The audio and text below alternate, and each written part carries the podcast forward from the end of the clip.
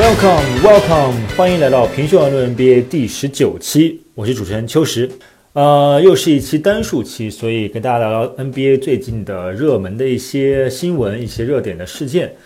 作首先，作为中国人来说，最大的热门当然我们得从周琦开始聊起。周琦，首先大家会说很多，我见到很多中国网友对此不以为然，觉得周琦去 NBA 不过是会下放到那个发展联盟，或者就是冷板凳坐到底，或者等等等等等等。但据我们媒体了解，以及在美国的这些中国人的感受是，外国人比中国人更在意周琦去 NBA。嘿，你还别说，他们为什么会这么在乎呢？理理由当然了，就像我们大家每个人都知道的，无非是商业因素占首要。就连那个 NBA 的主席肖华都曾经对媒体表示过，说这个我感到对过去几年中国球员的缺席感到非常的遗憾，感觉非常失望。呃，今接下来今天这一篇文章在 ESPN 一经刊出，底下就有网友评论说，这个肖华的屁股坐歪了，怎么能说没有中国球员是失望呢？是中国球员自己没打好啊，进不了 NBA。但总而言之，啊，可以从上到下都可以，大家都可以看到 NBA 对中国球员的重视。所以说，周琦来到火箭队，其意义不仅仅是他能够打球，或者他能以什么方式打球，这都不重要。有一个中国人在 NBA，中国人就有更多的理由，或者说有真正的理由去关注这项赛事。这也是 NBA 走全球化路线中的不可缺少的一个环节。任何一个国家、任何一个公司、任何一个组织，在谈论全球化的时候，如果缺席了中国，比方说大家熟知的美国的 Netflix，就是看看电视剧的一个网站，他有一次在开开大会的时候展示出来一个 PowerPoint PPT，上面有一张地图，整个世界都是红色的，只有中国是灰色的。他自己他们的创始人这个 CEO 也说，没有中国我们就不能叫自己全球化，呃，等等等等等，每个公司都有这样的野心。呃，NBA 作为一个公司来说，它当然也有这种野心，而它野心唯一能够得到满足的，除了通过像腾讯啊、央视这种转播伙合作伙伴，更重更重要的是还是招募一些中国球员进入 NBA。所以说，周琦来到 NBA 的意义是这个层面的啊，所以大家不能低估这个层面的意义。当然，话又说回来，周琦，我个人你要问我看不看好他 NBA，这么说吧，我很我很看好周琦在球场上的表现。我觉得周琦在球场上的表现再怎么差，都是有用用武之地的。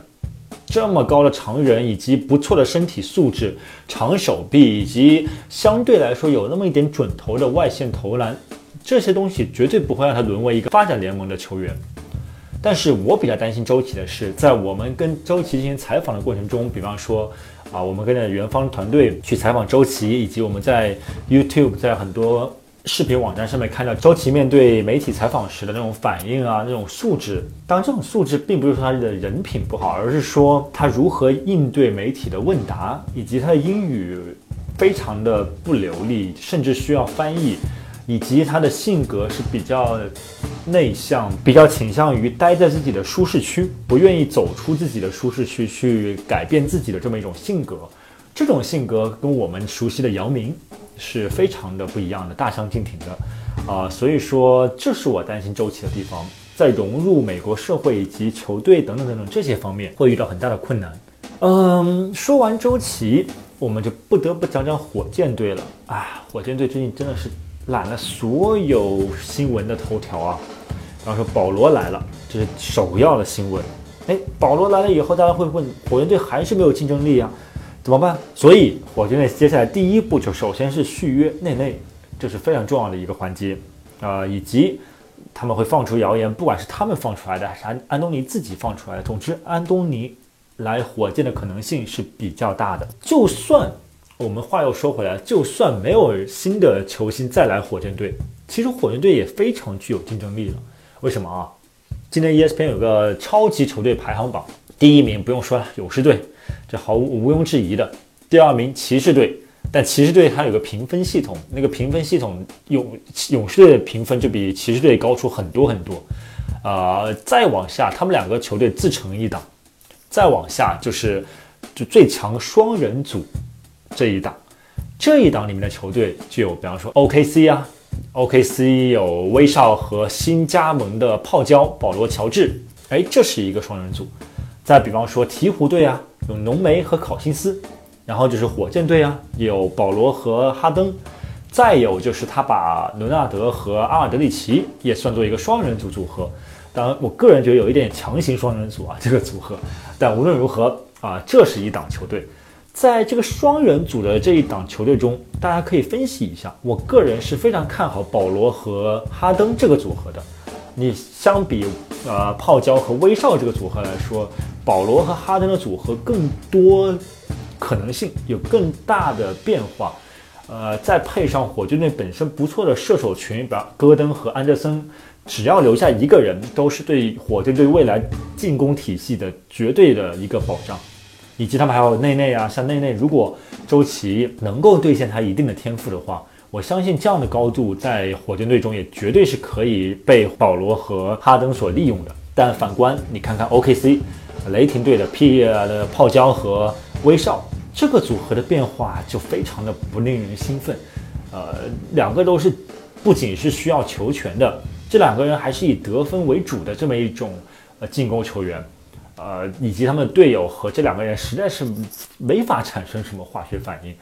呃，但这笔交易本身来说，OKC 是非常非常赚的，是是绝对是步行者队不知道哪根筋，呃，经理的那个筋抽了。说说起这个啊，我就想起网上看一个笑话，大家不是说了好几年这个西强东弱吗？今年是真的是西部强的。不行不行的，不要不要的，而东部是真的一步一步走向堕落。比方说，大家可以看嘛，就好像这就好像国家与国家之间的国力竞争。当一个国家开始变得保守，变得畏畏缩缩，变得不敢在国际舞台大施拳脚的时候，哎，这个国家就基本上是走下坡路了。比方说办奥运会啊，办什么世界杯啊这种花钱的事情。世博会，那我们国家办了，有的国家不办，为什么？因为我们国家在往上走，愿意出这些钱，哪怕是一些冤枉的钱。同理，我们看看东部第一凯尔特人啊，虽然不叫实力第一啊，但是确实是成绩第一。东部第一凯尔特人，在自由市场上面实在是太畏畏缩缩了。再看骑士队，有消息源告诉 ESPN 说，今年詹姆斯是真的没有在外面去揽夺其他球员。他就 安安心心在放假，你看看第一、第二两位大哥，东部的都几乎是没有动作、没有野心，你就可以看到这整个东部是多么的死气沉沉了。你再想想东部还有哪些球队？有活塞队啊，有这个有这个尼克斯啊、篮网队啊，这些都是烂泥，真的是扶不上墙的球队。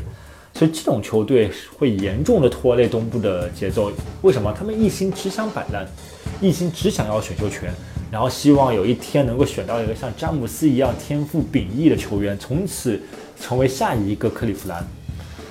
每一个东部球队几乎都抱有这种心态，唯一一个不抱着这个心态的，我个人很佩服的就是热火，在帕特莱利的带领下。说起这个帕特莱利啊，有一期偶数期，我就特别想讲他的故事，但是在跟另外一期做对比以后，我还是选了后面一个一个故事。但我个人是非常非常想讲帕特帕特莱利的，为什么？差呃打岔一下，这个帕特莱利他在之前因为把韦德送走，遭受了太多太多质疑。但是很多懂球的球迷以及理性的球迷，只要你不是韦德球迷，在很多理性的球迷的分析下，帕特莱利这一手真的是非常非常的呃有远见的。现在的热火队是我个人认为东部最有活力的一支球队。怎么说呢？它并不是说是有巨星那样子有活力，而是说它每一个点都可以让你看到希望。这一点有点像，如果我们说湖人队是西部年轻球队中比较令人看到希望的球队，以及太阳队，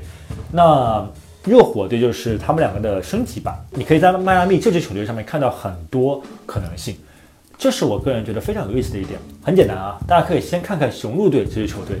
基本上就是围绕着字母哥进行一番呃建造，包括选一些射手啊，包括选一些自由球员市场上面追逐一些不是那么大的鱼，但是会让字母哥可以更舒适的成长。它是这么一个舰队模式。但热火队的舰队模式截然相反，他靠的是一干比较有潜力的，以及已经兑现了一部分潜力的年轻人，来带领着球队慢慢慢慢汲取经验。他走的有点像是当年雷霆队的路线，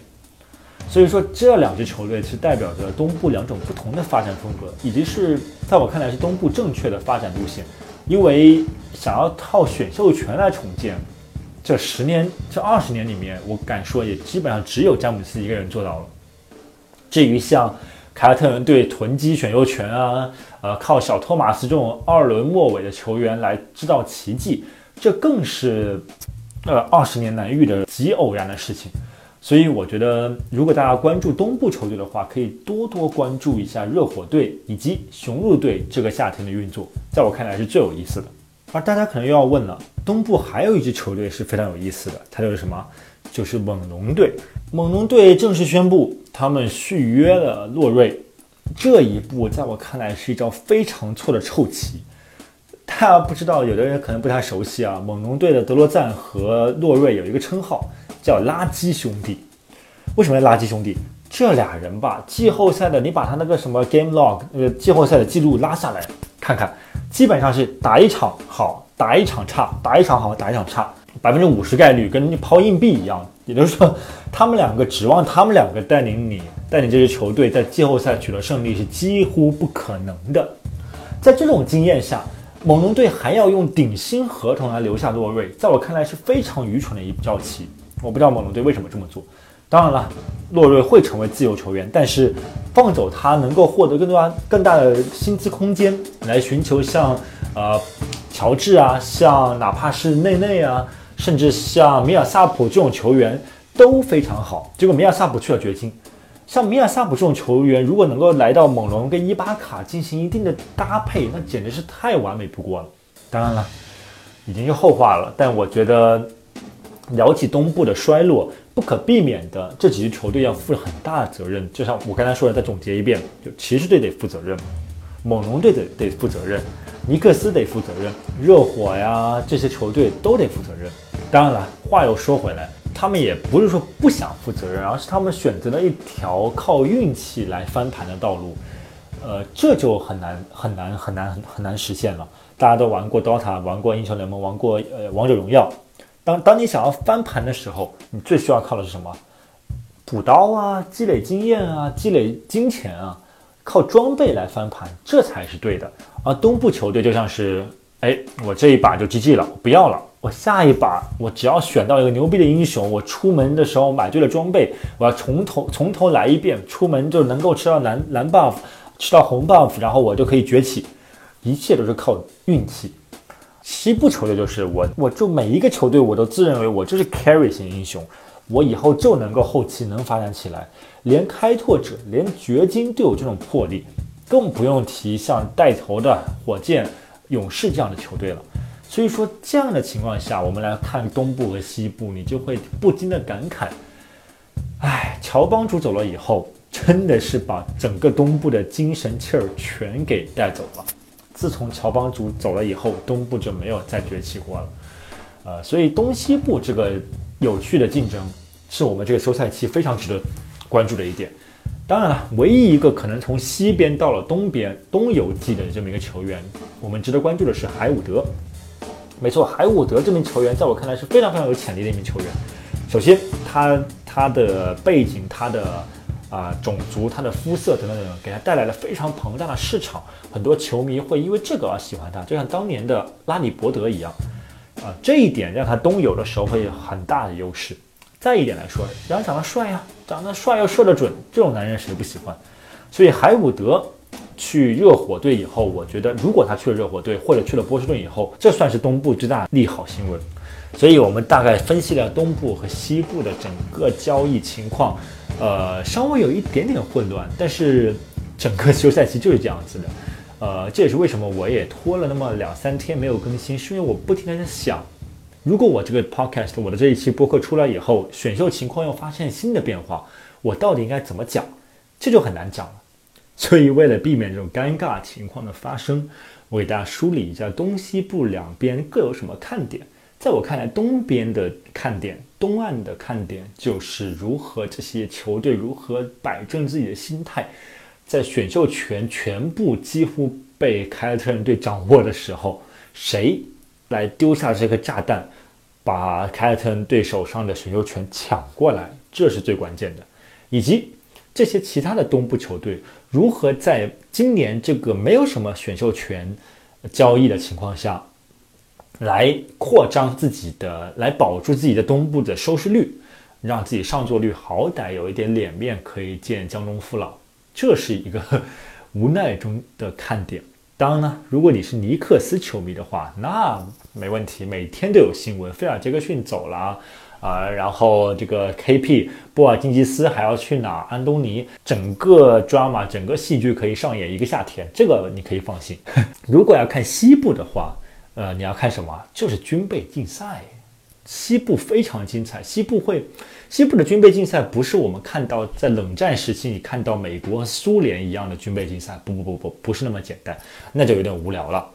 西部的军备竞赛是一战快要爆发前夕，各个帝国之间每一个人都要搞军备竞赛，那种激烈程度大到像奥匈帝国，比方说今天的勇士队。小像像葡萄牙这样的国家都要来分一杯羹，那葡萄牙代表这个类似于像啊掘金队啊，像开拓者这种球队。刚才我提到了所有的两人组超级球队之间，每一支两人组球队都想要成为一支三人组的球队，这种竞争会让手上握有巨星，比方像爵士队、海伍德这样的单个巨星的，或者说是掘金队以前的掘金队，在米尔萨普来之前的。有约我有约基奇的这种球队，都会是在这一次的自由球员市场上具有非常大的优势。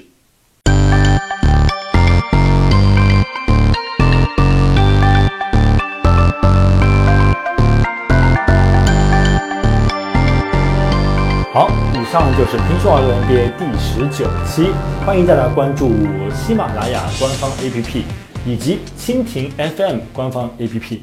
以及苹果官方播客 APP 来关注我的节目。好，这一期就到这里，我们下一期再见。